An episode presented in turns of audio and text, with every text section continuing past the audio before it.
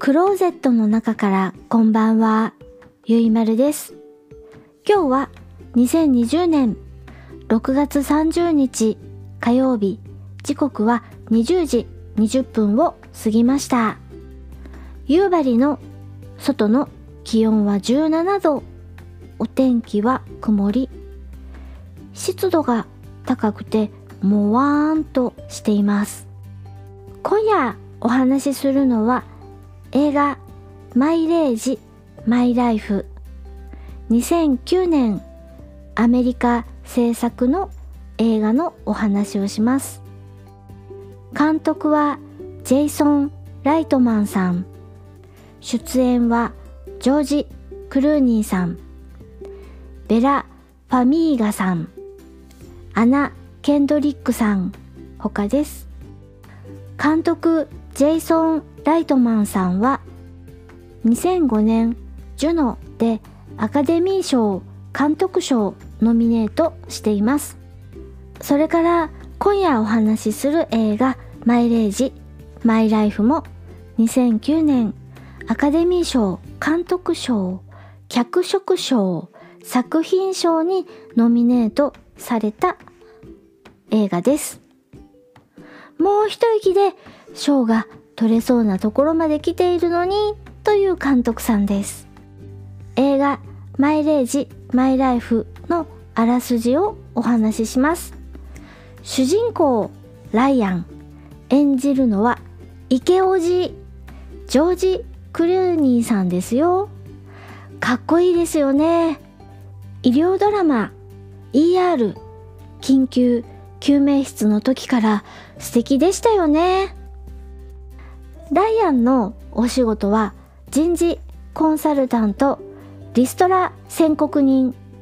ボスや経営者に代わって雇用者に解雇宣言するお仕事をしています。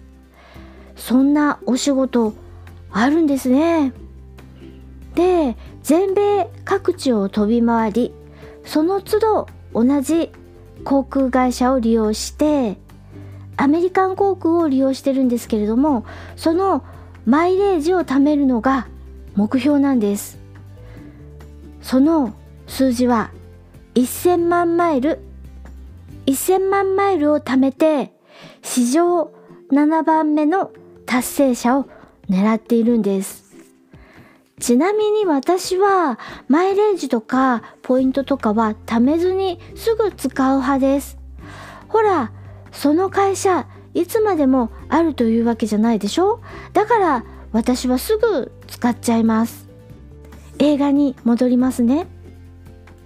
主人公ライアンは仕事の他にバックパックの中身は？という例え話で自己啓発スピーチもしていてこちらもなかなか好評な様子です。そして独身です。出張先で同じ匂いのする女性。出張族のアレックスに出会い割り切った関係お気軽な関係ということでお付き合いを始めます。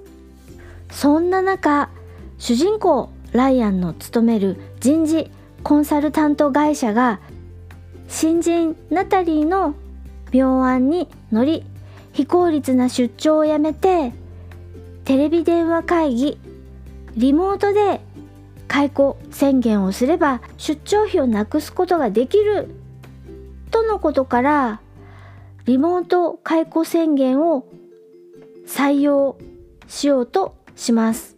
主人公ライアンは大反対。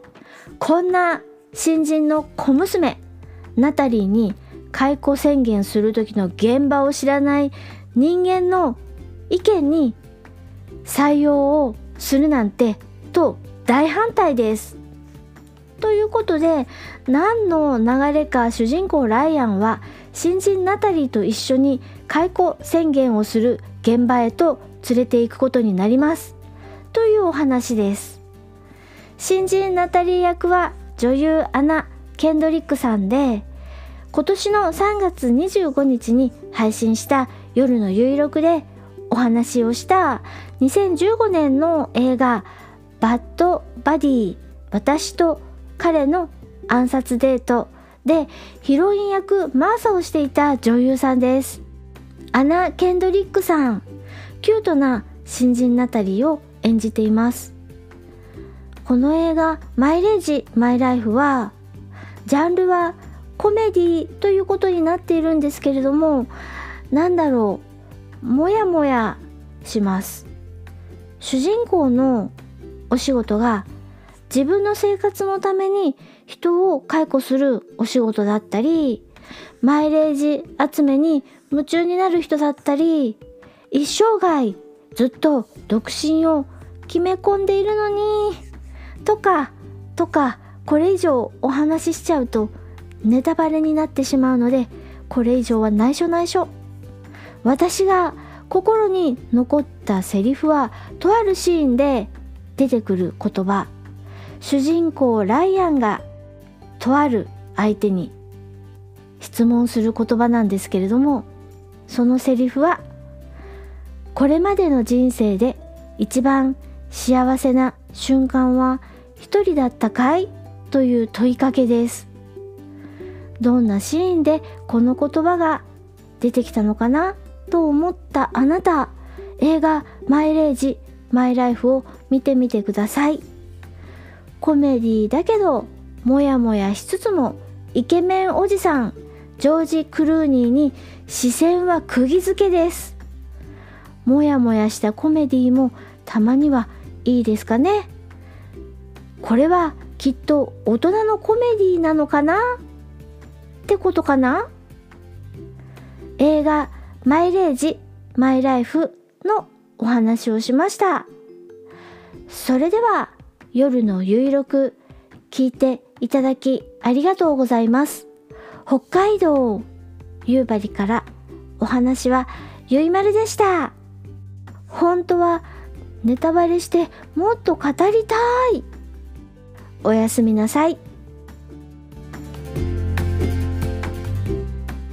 深夜特に用事もないのについついもーし、グリーンさん。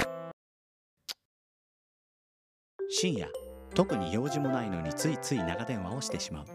そんな二人の終わらなないんで切るんですか？俺ですよ。ミヤですよ。みふう。深夜特に用事もないのについつい長電話をしてしまう。